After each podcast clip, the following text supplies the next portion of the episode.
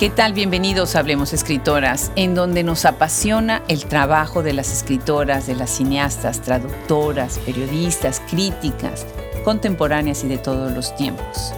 No dejen de escucharnos cada semana, lunes y miércoles, en todas las plataformas de audio y en nuestra página web. Hoy tenemos el gusto de presentar a una escritora que además es investigadora en todo lo que es la cuentística medieval y que ha escrito muchos libros para la enseñanza del español. Le damos la bienvenida a Rita Huilcala, quien nos escucha desde Seattle, desde la otra costa de los Estados Unidos. Los saluda desde este micrófono, emocionada de todo lo que ha crecido este proyecto y agradecida con todos ustedes por su apoyo. Yo soy Adriana Pacheco.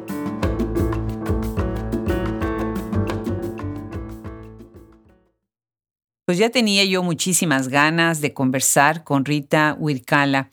Es de verdad fascinante cómo va uno descubriendo el perfil de las escritoras, que es tan multifacético. Hay muchas que son muy activas en la cuestión de investigación, de enseñanza y a la vez también de creación y bueno, tienen una red muy bonita, muy interesante. Y ese es el caso de Rita y todo lo que está haciendo. Rita, bienvenida, hablemos escritoras. Muchísimas gracias por acompañarnos desde Seattle, ¿verdad? Sí, Adriana, desde Seattle. Y soy yo quien te agradezco por esta oportunidad y además por haber fundado Hablemos Escritora, que creo que es un proyecto valiosísimo, hermoso. Gracias. Muchísimas gracias. Al contrario, nos enriquecemos muchísimo. Bueno, pues yo quiero dar una probadita a quienes nos están escuchando y contar que tú eres una estudiosa de la cuentística medieval y de la tradición narrativa del Medio Oriente. Y bueno, has rescatado, ahorita vamos a hablar de algunas obras que son, bueno, fundamentales para nosotros que nos dedicamos a la literatura. Cuéntanos, ¿vives en Seattle? ¿Cuánto tiempo tienes ahí? ¿Qué es lo que haces ahí? Bueno, en este momento, por ventura, me encuentro jubilada porque trabajé muchos años en la Universidad de Washington, aquí en Seattle. así que, por suerte, tengo tiempo para dedicarme a escribir, a disfrutar de mis cinco nietos, a plantar flores y hortalizas en mi jardín, a viajar cuando puedo. Pero claro, de tanto en tanto uh, dicto algunos cursos y talleres de escritura, algo que lo hacía regularmente en tiempos de tiempos pre-COVID, a través de un programa de la Biblioteca Pública de Seattle. Durante el año pasado y durante este año las clases, claro, fueron virtuales a través de un grupo que existe aquí que se llama Seattle Escribe. Pues muchas gracias por compartir esto. Y otra cosa que me llama mucho la atención es tu trabajo dentro de la música. Yo les tengo que confesar que de todos los instrumentos clásicos, dos son los que verdaderamente me apasionan, que es el oboe y el cello. Y algún día, algún día antes de que, de que me muera, tengo que aprender, aunque sea un poquito, a tocar cello, que siempre ha sido mi sueño, pero tú tocas oboe. Qué maravilla, Rita, qué maravilla. Platícanos un poco. ¿Cómo llega esta música a tu vida? ¿Y de qué manera, bueno, de alguna forma, sientes que la música sigue alimentando tu literatura? Ah, de alguna manera muy tangencial, digamos. Bueno, siempre hay algo que, que escribo acerca de la música, porque ese es, claro, está dentro mío. Ah, fíjate que yo me crié en un pueblito muy pequeño, María Susana, en la Pampa, Argentina, y mi madre era la maestra, la única maestra de música del pueblo. Y claro, enseñaba música en la escuela primaria, pero también teníamos alumnos en casa, teníamos dos pianos. Y entonces imagínate, yo crecí escuchando lecciones de piano a toda hora, inclusive antes de nacer, ¿verdad? Lo escuchaba. Pero para decirte la verdad, nunca llegué a tocar bien, no me interesaba el piano. Claro que al estar expuesta a esas interminables escalas y de ejercicios de armonía, desde el día que nací, esto me dotó de un oído musical extraordinario. Así que a la edad de 18 años, cuando ya nos habíamos mudado a la ciudad, una ciudad de Rosario, y yo no sabía mucho qué hacer con mi vida, me acerqué al, al conservatorio, que es parte de la Universidad de Rosario. Bueno, ahí me enamoré del oboe y comencé esta carrera y llegué a tocar bien, trabajé en dos orquestas sinfónicas, de segundo voy y después de solista también, hasta que el destino me empujó afuera del país y ahí comienza otra etapa de mi vida porque tuve que salir. Claro. Tú eres de quienes salen de Argentina por toda la cuestión de la dictadura militar, ¿verdad? Hace poco tuvimos en el podcast a Alicia Cosame, que fue una cosa verdaderamente enternecedora, fuerte, con un gran respeto que nos acercamos a su obra. Y bueno, pues son estos momentos que ha vivido Argentina tristemente, ¿no? Primero con todo lo que pasó en la persecución previa a la dictadura militar y después viene el golpe militar, ¿no? Y tú sales a, Brasil, ¿verdad? Sí. Y después ya llegas a Estados Unidos. ¿Cómo fue todo este tiempo para ti? Bueno, es un poco difícil de resumir todo ese tiempo en pocos minutos, pero voy a tratarlo. Mira, en, las, en el año 74 la dictadura militar todavía no se había instalado, en, no, no había, el, el golpe no había llegado, pero se estaba cocinando. Recuerdo el maltrato de la policía, por ejemplo, hacia nosotros, a los estudiantes, a los artistas, éramos todos anarquistas, comunistas. Mi hermano fue a la prisión solo por no llevar cartera de identidad, en fin, una serie de abusos. Entonces yo pensé que era mejor salir del país, aunque sea temporariamente. Y claro, decidí por el país vecino, que era, era más accesible. Por otro lado, durante mi estadía, porque ya me había mudado a Buenos Aires en ese momento, yo me encontré con un grupo de gente que no eran músicos, pero eran seguidores de una escuela de filosofía llamada sufismo, de la cual yo no sabía nada, pero tenía el valor, tenía sabor a cierta enseñanza desconocida y sentía una afinidad inmediata y no sin relación con la música, te digo. Me refiero un poco a la naturaleza de las escalas, de los intervalos musicales, por ejemplo. Es como que yo había encontrado, digamos, la horma de mi zapato. Había puesto la música con las ciencias, digamos, podría decir, desconocidas, antiguas, las había puesto juntas. Bueno, en ese grupo me sentí muy bien y resultó que en Brasil había un grupo similar. Y al llegar a Río de Janeiro, me conecté inmediatamente con ellos y fui a vivir a su comuna, ¿sí? Era el tiempo de la comuna de los hippies. Claro, mi plan era permanecer en Brasil hasta que las cosas se normalizaran políticamente en Argentina, pero te digo que el destino tenía otros planes para mí. Ahí conocí a, a un norteamericano, me enamoré irremediablemente, este sujeto que hoy es mi esposo, hace más de 40 años, no me dejó volver a Argentina. Bueno, nos casamos, pero ahí hubo otros factores inesperados que, torcieron mi, destino, digamos. Primero me robaron el BOE, después conseguí otro que se estropeó en el viaje, finalmente me presenté a la Sinfónica de Río con un, un instrumento que, prestado y fíjate que ahí me dijeron que mujer casada, que iba a tener hijos, era muy difícil porque la, la orquesta viajaba mucho. Y bueno, ahí me cerraron las puertas. Qué barbaridad. De cualquier manera, también a esta altura ya la dictadura militar ya estaba instalada en la Argentina. Y comenzaron a llegar a mi casa una serie de refugiados políticos eh, amigo de mi hermano, amigo del amigo, del mm. amigo, del amigo. En fin, teníamos siempre la casa, la casa llena. Se volvió en un centro de refugiados que había que darles cobijo, había que darles trabajo. Y bueno, eso fue un poco mi misión en ese momento. Pues qué valioso. Después nació nuestra primera hija, dos hijas más. En fin, parecía que las circunstancias se habían confabulado en contra para yo no poder recomenzar mi carrera artística pero tampoco me arrepiento. No, definitivamente. después, digamos, en los años 80, el país, Brasil, se sumergió en una tremenda hiperinflación que nos destruyó económicamente. Y ahí supimos que era hora de emigrar, esta vez a los Estados Unidos. Sí. Y ahí comienza otra etapa de mi vida. Y ahí haces una maestría y un doctorado en literatura española en la Universidad de Washington, ¿no? Así es, así es. Después de dos años de tratar de reinventarnos, porque realmente nosotros en Brasil éramos artesanos y al llegar a Estados Unidos, en medio de, la, tecnología y de la globalización, lo nuestro era, era paleolítico, digamos. Pero a los 40 años yo me inscribo en un community college para clases de ESL, ESL de inglés, y sin sospechar que esto me llevaría a una carrera universitaria. Pero sí, así lo hice. Y elegí la literatura por amor a las letras. Claro.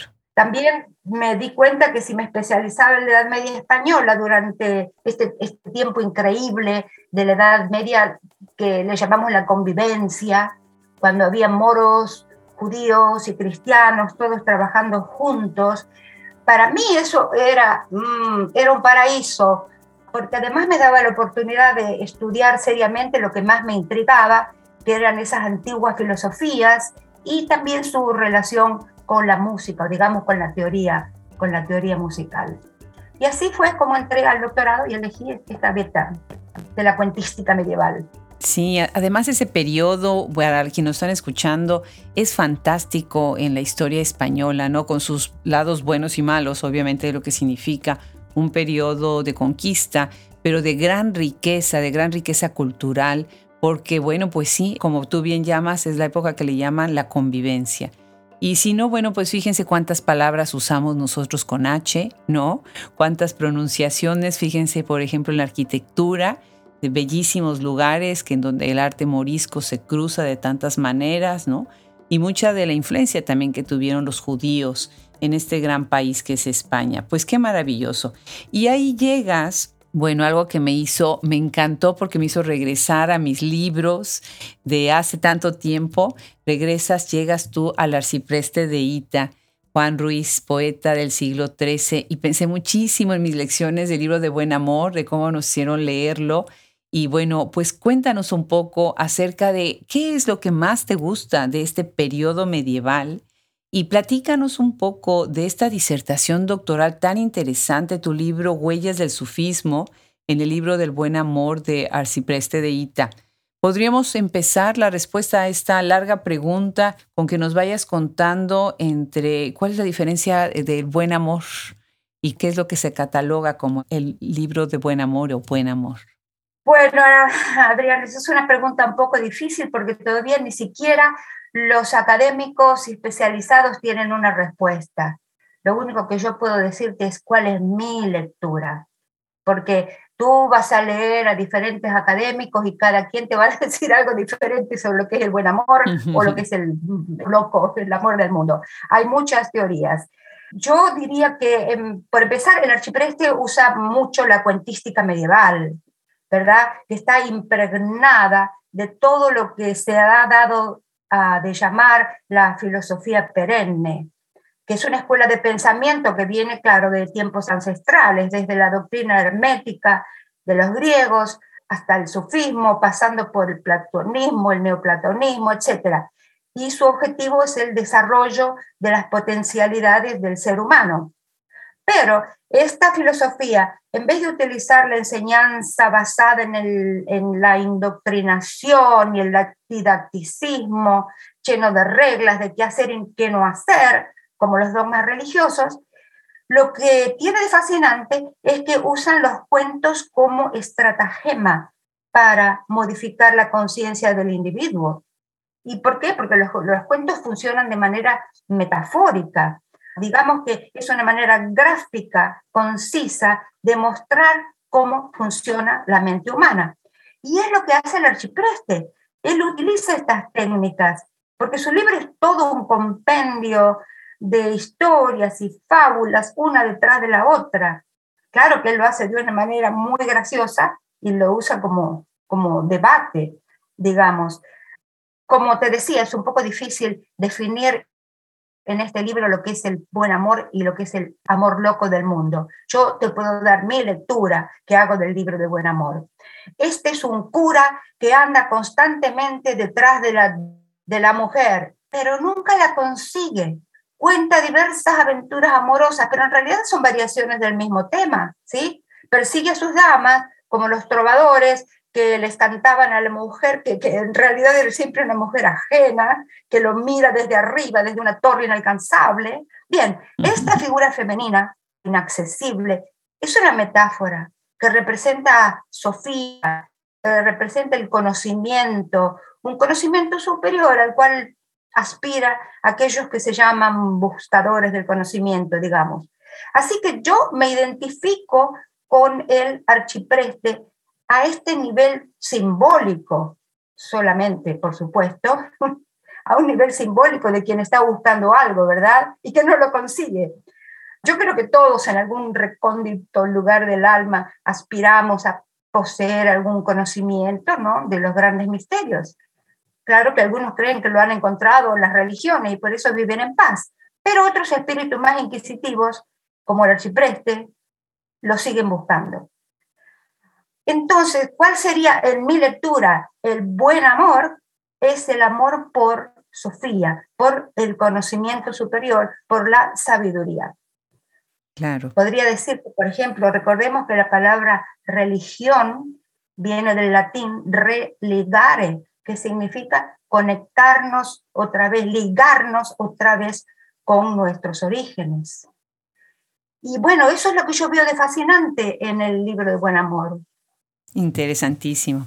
Y tu disertación, bueno, es un tomo, es un tratado crítico de lo más interesante, con más de 350 páginas. O sea, cuando nosotros pensamos en el número de páginas, las horas invertidas, los años de estudio, de investigación para hacer una, una disertación doctoral así, ¿no? Y yo lo que veo es que ahí estás también atando otros puntos y otros elementos característicos de la época medieval, ¿no? Por ejemplo, esta unión de la música, ¿no? Con el conocimiento, la música también como un conducto de escritura, como una forma de escritura, ¿no? Por otro lado, bueno, esta idea de la alcahueta, y bueno, pensemos en todas las figuras de las alcahuetas que han salido en la literatura del medievo y después más tarde que llega hasta siglo de oro, ¿no?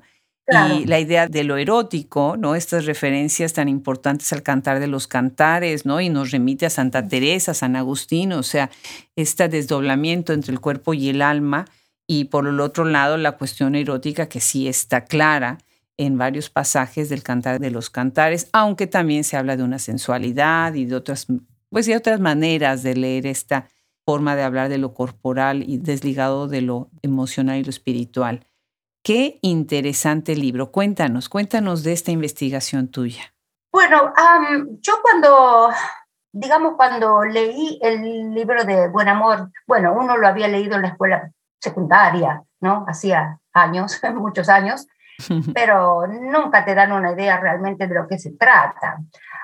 Cuando lo volví a leer, inmediatamente me trajo ecos, digamos, de lo que yo venía leyendo desde décadas, desde que comencé a leer sobre el, sufismo, sobre la cábala, sobre las teorías herméticas y todo eso.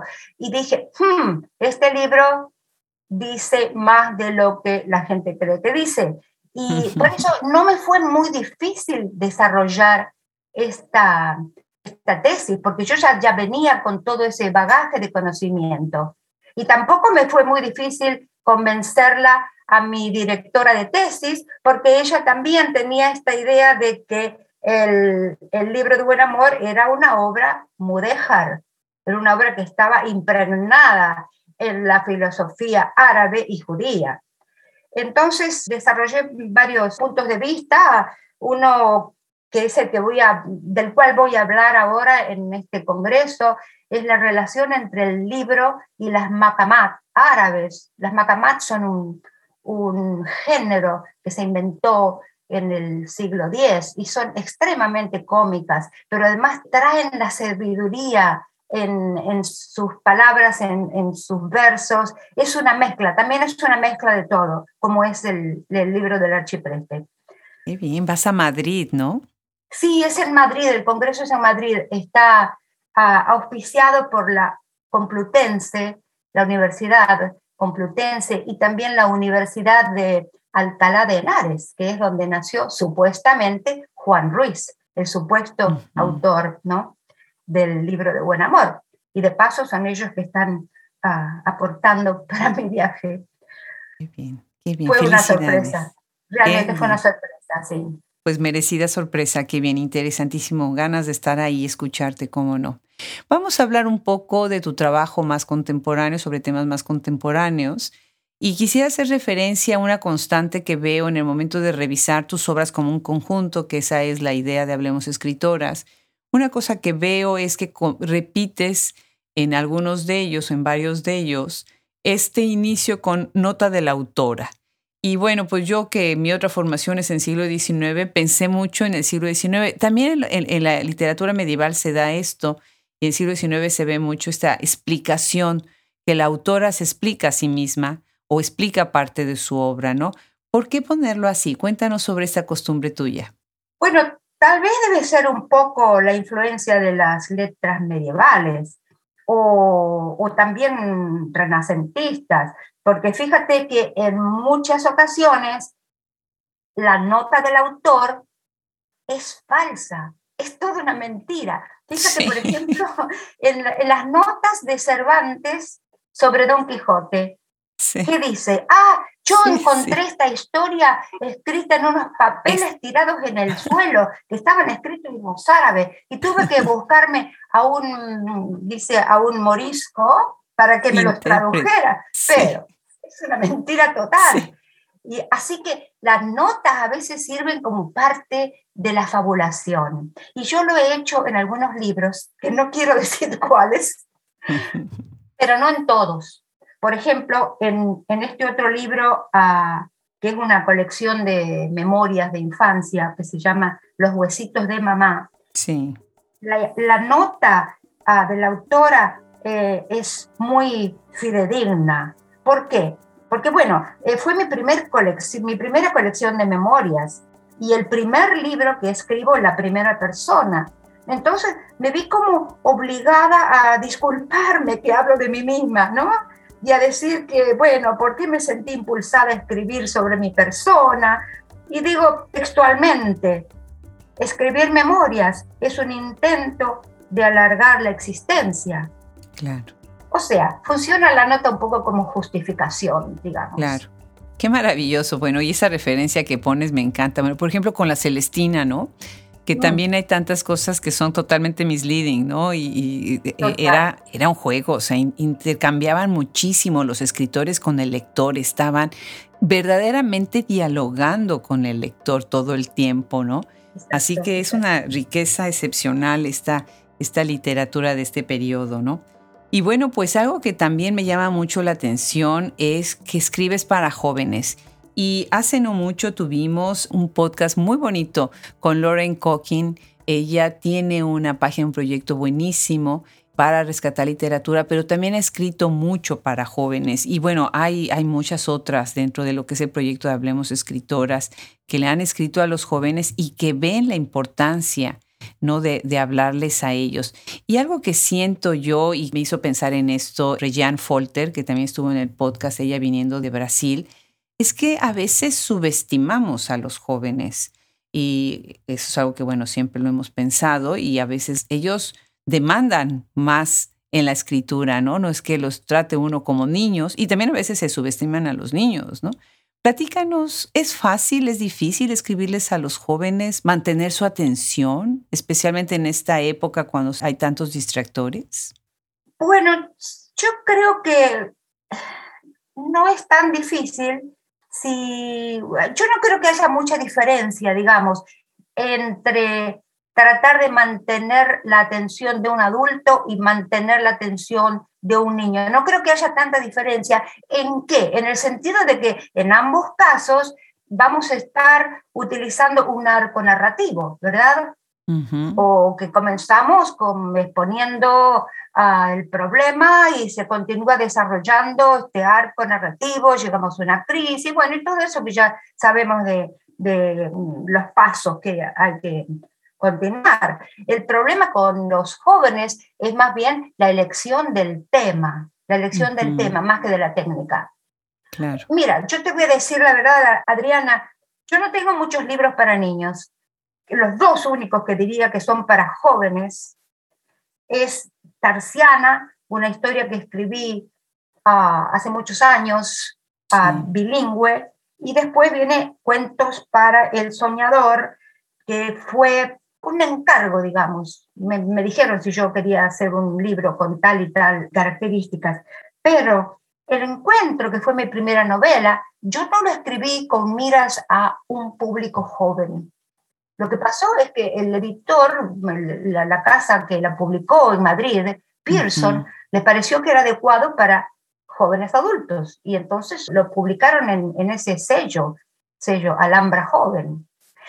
Y el otro libro, em, Las aguas del Kalahari, yo no lo escribí para jóvenes tampoco, pero sucedió algo interesante cuando lo presenté a un concurso en el International Latino Book Awards, lo mandé para adultos, ficción para adultos. Y como un segundo pensamiento dije, bueno, ya que el personaje tiene 17 y 18 años, lo voy a enviar para la otra, la otra categoría que era Young Adults. Y ahí es donde recibí el premio. En mm, fin, te puedo, decir que mi experiencia para escribiendo para jóvenes no es muy amplia. Sin embargo, Ahora que tengo dos nietos que ya están en la escuela media de 11 y 12 años y, se, y leen muchísimo, ahora pensé en que lo más interesante sería, em, digamos, sumergirme dentro de esa literatura fantástica que a ellos les gusta y ver qué se puede hacer. Porque como tú dices, sí, eh, los menospreciamos un poco, pero es un, es un lector muy importante porque son los adultos de mañana. Claro y además se ve que tienes el don, tienes el toque. Tus libros, algunos han sido utilizados para dar clases, algunos profesores lo utilizan. Por ejemplo, el encuentro está publicado nada más para ubicar las obras. El encuentro está publicado por Pearson 2011 y Las Aguas de Kalahari es All Bilingual Press 2018 y Cuentos para un Soñador por la misma editorial.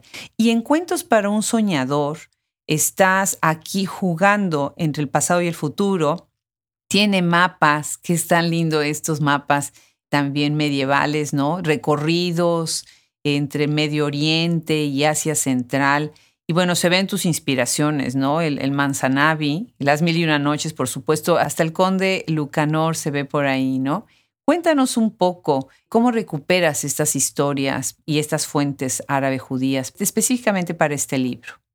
Sí, claro. Bueno, quiero aclararte antes que el libro apareció primero en inglés, no en español. Apareció en inglés porque fue una, una encomienda de esta casa editora que se llama Hupo Books, que está en California, que sabían de mi interés por la cuentística medieval. Y un día me llamaron y me preguntaron si yo quería escribir una historia tipo historia dentro de historia, como es el, libro de las mil y una noches.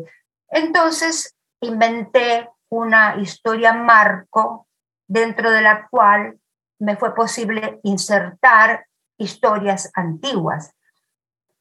Ah, entonces aproveché para exponer un tema que de mi propia agenda que a mí me interesa mucho y es muy preocupante y se refiere al cambio climático, al medio ambiente.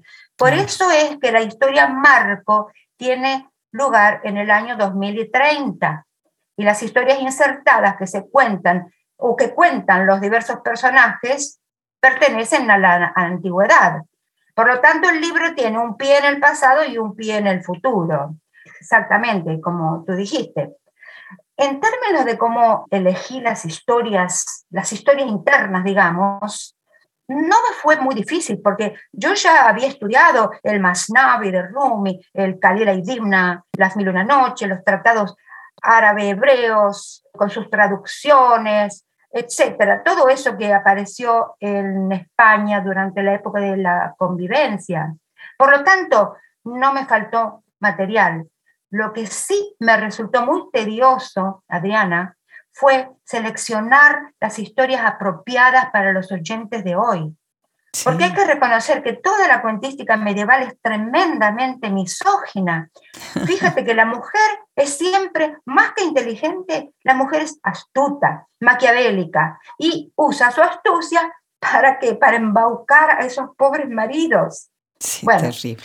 terrible. y, además Tú sabes, por ejemplo, las madrastras y las hermanastras son siempre brujas, son siempre malas. No se ven padrastros malos. Sí. Bien, yo comprendo que, que, los cuentistas medievales tenían que ajustarse a esos parámetros, a ese código de la época. Y por eso no creo que haya evitarlos, porque sería, como se dice en inglés, tirar el bebé junto con el agua, ¿no? De la bañera.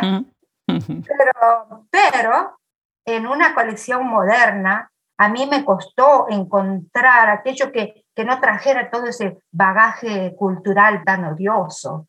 Y justamente las obras de Rumi y del Masnavi fueron las más interesantes, fueron las que donde se veía menos ese, ese problema.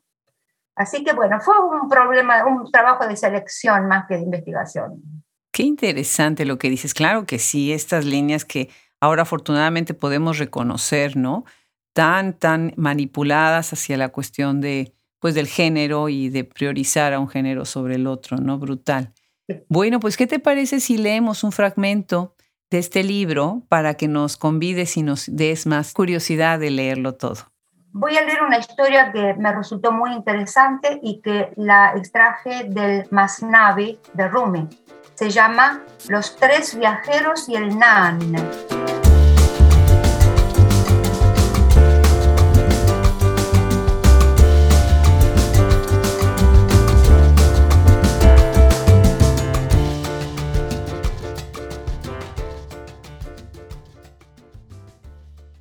Compañeros decidieron hacer un viaje juntos. Como cada uno tenía unas pocas monedas que por separado no alcanzarían para comprar casi nada, pensaron que lo más práctico sería ponerlas en un fondo común. En efecto, esta suma fue suficiente para comprar un tipo de pan que en esos lugares se llama nan. Pero en vez de comerlo de inmediato, acordaron en dejarlo para el día siguiente y se fueron a dormir a orillas del camino. El sol ya estaba alto cuando se despertaron al día siguiente, hambrientos. Pensándolo bien, dijo el primer viajero, ese nan es muy pequeño y no va a satisfacer el estómago de ninguno de nosotros. Los tres nos vamos a quedar con hambre. Cierto, dijo el segundo hombre. Yo propongo lo siguiente. El que haya tenido el mejor sueño será merecedor del nan entero. Los otros dos aceptaron y comenzaron a relatar sus sueños. Genial, genial. Pues sí, claro, esta es la estrategia, ¿no? De mantener la atención y el suspenso, como en las mil y una noches, ¿verdad? Así que bueno, pues ¿cómo hacer, cómo hacemos hoy en esta época contemporánea en donde todo lo queremos inmediato, no hay suspenso, ¿no? O si lo hay, pues es casi, casi son unos segundos Ahora con las series de televisión, creo que ya Netflix y demás otra vez está regresando este, este placer de quedarnos intrigados, ¿no? Cuéntanos sobre esto. Bueno, es verdad que toda la vida moderna nos lleva a querer todo y de inmediato. Todas las satisfacciones tienen que ser inmediatas, todo tiene que ser rápido. Pero yo creo que eh, la función del, escritor justamente es desarrollar hmm, otro tipo de gusto y dejar un poco que la satisfacción llegue más tarde y darnos lugar a un poco a la reflexión, parar un poco. Por eso creo que, que es una función muy importante. Pero no hay duda que si tú vas a leer una novela vas a querer tener cierto suspenso. Justamente la manera de atraer la atención del lector, es jugar con las diferentes piezas que hacen parte de un arco narrativo. Antiguamente se comenzaba del comienzo, o sea, había una vez, pero ya no, desde el siglo XVII y XVIII ya las cosas han cambiado. Entonces, digamos que si leemos, por ejemplo, una novela que dice Muchos años después, frente a un pelotón de fusilamiento, sabemos que es el comienzo de 100 años de soledad. Claro, ahí nos damos cuenta que, ¿por qué no? Empezar con el futuro. Y entonces justamente es ese jugar con los diferentes elementos de un arco narrativo que hace, digamos, engancha al lector. Claro, no, genial, genial. Bueno, Rita, pues una cosa que me parece muy bien también lo que estás haciendo es esta recuperación de la memoria. Y me, enterneció mucho tu honestidad de este narrador en tu libro Los huesitos de mamá y otros relatos, en donde abres con una confesión y dices, yo fui de las que salí a la edad de 12 años. y a diferencia del caminante de Antonio Machado, nunca volví la vista atrás. Corté las amarras a ojos cerrados de un solo tajo. Hoy me arrepiento. Y bueno, pues esta idea de recuperar los recuerdos ya en la madurez y en la distancia, no un ejercicio total de la recherche, si queremos pensar en Marcel Proust y la Madeleine y en busca del tiempo perdido, tú hablas también en esta recuperación del teatro al que llamamos Facebook y me encantó eso, ¿no? Cuéntanos sobre este libro, especialmente este relato, Amalia y yo. Muy interesante la manera en la que manejas la cuestión de la memoria y la recuperación. Esta historia es totalmente real, como todo lo que cuento en este libro, Los huesitos de mamá, y se refiere a mi relación con mi amiga de infancia, que en realidad se llamaba Delia. Delia era pobre, huérfana, vivía del otro lado de las vías, donde vivían los otros, ¿sabes? Los mestizos, los morochos, como le llamábamos, los gauchos. Y de este lado estábamos nosotros, los italianos y otros europeos. Y yo era la bully, yo era la que abusaba de esta niña, le pellizcaba el cuello todos los días cuando hacíamos fila para entrar en la sala. O sea, la historia refleja no solo mi conducta de niña, sino la conducta comunitaria, a la cual yo copiaba, claro. Yo era un reflejo de un racismo, de un sentido eurocentrista que, por desgracia, prevalecía en mi pueblo y muchos otros pueblos, divididos por la vía del tren, literalmente. Claro, la culpa no me abandonó hasta que 50 años más tarde la descubrí a Delia en el Facebook. Yo al Facebook en el libro le llamo teatro porque no tengo una traducción para la palabra en Argentina que se dice conventillo. Conventillo lo, es, es una especie de casa de alquiler donde prima a las peleas, eh, los odios, el lío, en fin. Se dice conventillo, pero no lo pude, no lo pude traducir, puse, puse un teatro lo que yo podría decirte es que, bueno, después de 50 años me volví a encontrar con Delia y se acordaba de mis malos tratos y me perdonó y me dijo que todavía me quería. Eh, esto es muy emocionante para mí, fue emocionante cuando lo escribí y también me emociona cuando hablo, cuando hablo de ello. Pero bueno, te, quiero decir que em, algo que también dije en esa historia, una reflexión, que el yo de hoy no es el yo de ayer. ¿Por qué? Porque no somos una unidad.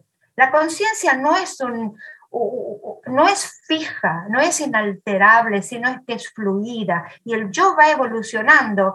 Hay un proceso de refinamiento de la conciencia. A menos que pase algo y matemos el alma, ¿no? En el proceso de vivir y vivamos muertos, eso es otro problema. Pero bueno, para resumirme mi respuesta, yo creo que recordar a distancia es observar desde el yo de hoy a ese otro, claro, que también lleva nuestro nombre y nuestros genes, pero no es más, no es más el mismo. A veces ni lo reconocemos. Claro. Y bueno, pues ya no estamos acercando al final de esta conversación, pero antes quisiera hablar de algo que me parece muy relevante. Son dos aspectos más. El primero es escribir una guía de escritura. Siento que lo que necesitamos es entender, y lo dices tú muy bien en este libro, es que para escribir hay que leer y leer mucho. Y publicas La magia de las palabras en el 2020 y hablas de eso, que me gusta mucho y que siempre ha sido estandarte en lo que nosotros difundimos en Hablemos Escritoras, la importancia de la lectura. Dices leer primero. Platícanos qué lees y cómo lees y cuéntanos sobre este libro. Este libro es un fruto de la pandemia, Adriana, porque en plena primavera eh, del 20 en Seattle, hermosa, lluviosa pero hermosa, tuvimos que encerrarnos como todos y a mí se me ocurrió que otros también estarían encerrados y muchos pensando en escribir y cómo escribir. Entonces me propuse hacer algo útil. Ah, y no me fue difícil, lo único que, que tuve que hacer fue recopilar todas aquellas clases y talleres que había dado acerca de la escritura creativa y me puse a pensar seriamente en qué consiste el arte de escribir. Y así salió, así salió este libro. Mi primer consejo en el libro es escribir por placer y no con miras a hacerse un nombre, como dicen. Y mi segundo consejo es leer, leer, leer. Como tú dices, leer es muy importante. ¿Por qué?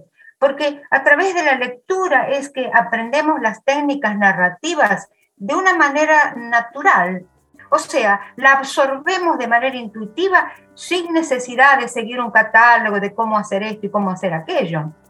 ¿Entiendes? La lectura además nos sirve también para incorporar metáforas.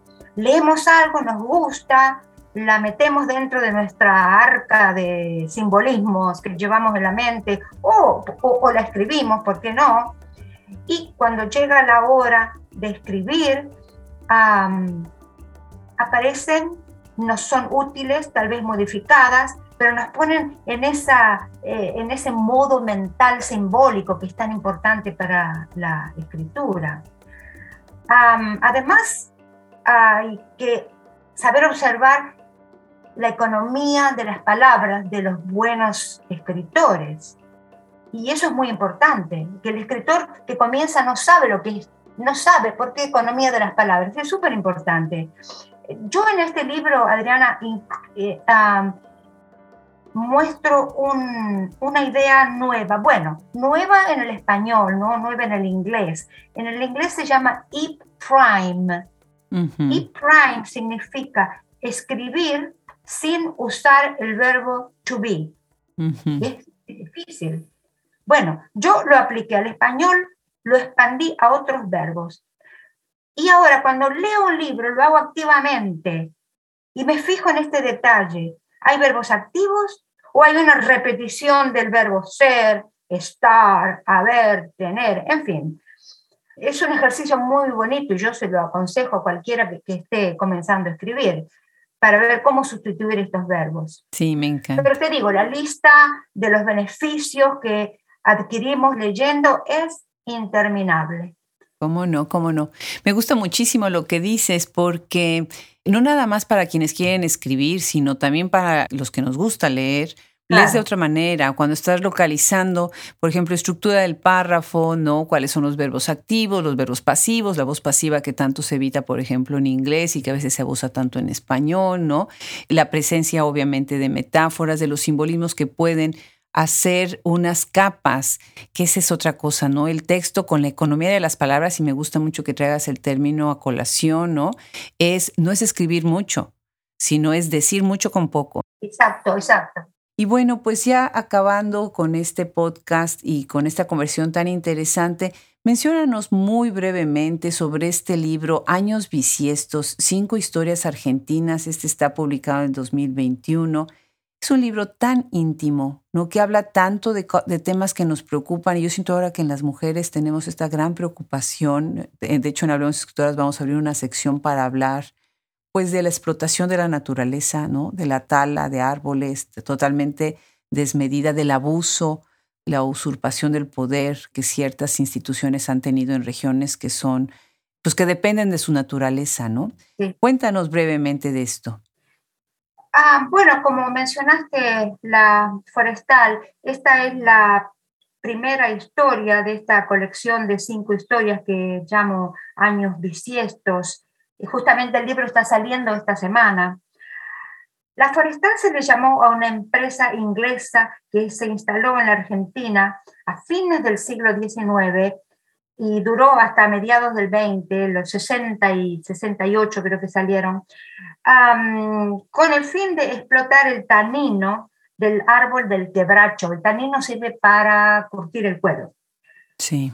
Duró varias, varias décadas y realmente es una historia de, colonialismo, porque implica, bueno, no fue una invasión como los ingleses nos invadieron en el siglo XVIII y, y comienzo del XIX, pero implica una componenda, digamos, entre el gobierno central argentino que vendió como tres provincias a, a Inglaterra para pagar una deuda y, entre, y estos capitales europeos.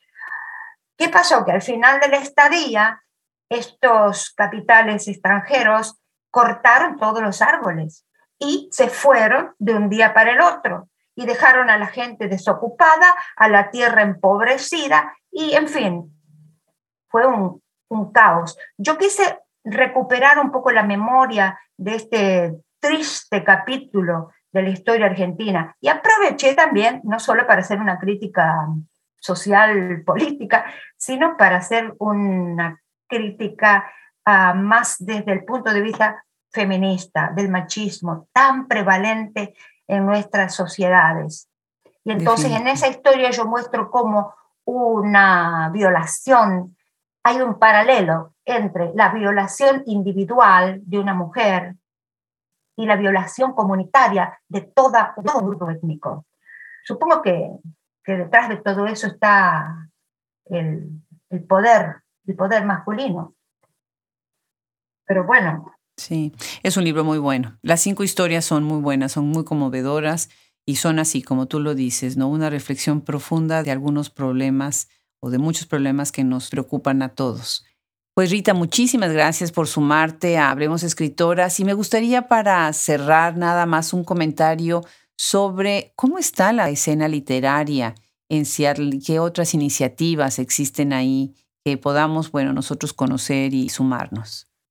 Bueno, en Seattle existe un grupo llamado Seattle Rights, Seattle Rights. Y hace unos ocho años, una colega mía creó lo que llamamos Seattle Escribe. Tenemos como más de 100 miembros y en este momento, gracias a la posibilidad de hacerlo a través del Internet con el Zoom, se está ampliando y está alcanzando un nivel más nacional digamos, se ha abierto a, otros horizontes. Lo más importante es que aquí hemos cosechado hermosas amistades y ahora creo que, que va a tener más amplitud todavía. Para mí fue hermoso porque tuve la oportunidad de encontrar nuevos talentos y ayudar a algunos escritores emergentes a publicar sus obras y a, editarlos, a publicarlos y en fin, es una experiencia muy linda. Yo los invito a que vean el website de Seattle Escribe y si alguien quiere participar, creo que van a ser muy, muy bienvenidos. Qué maravilla, qué maravilla. Pues una vez más, felicidades, Rita. De verdad me dejas emocionada con tu sentido tan docto de lo que es toda la cultura medieval, la literatura y esta enseñanza del español. Me enriquece muchísimo haber conversado contigo hoy y muchísimas gracias. Yo soy quien agradece, Adriana, por tu atención y por tu proyecto que me parece hermoso. Gracias.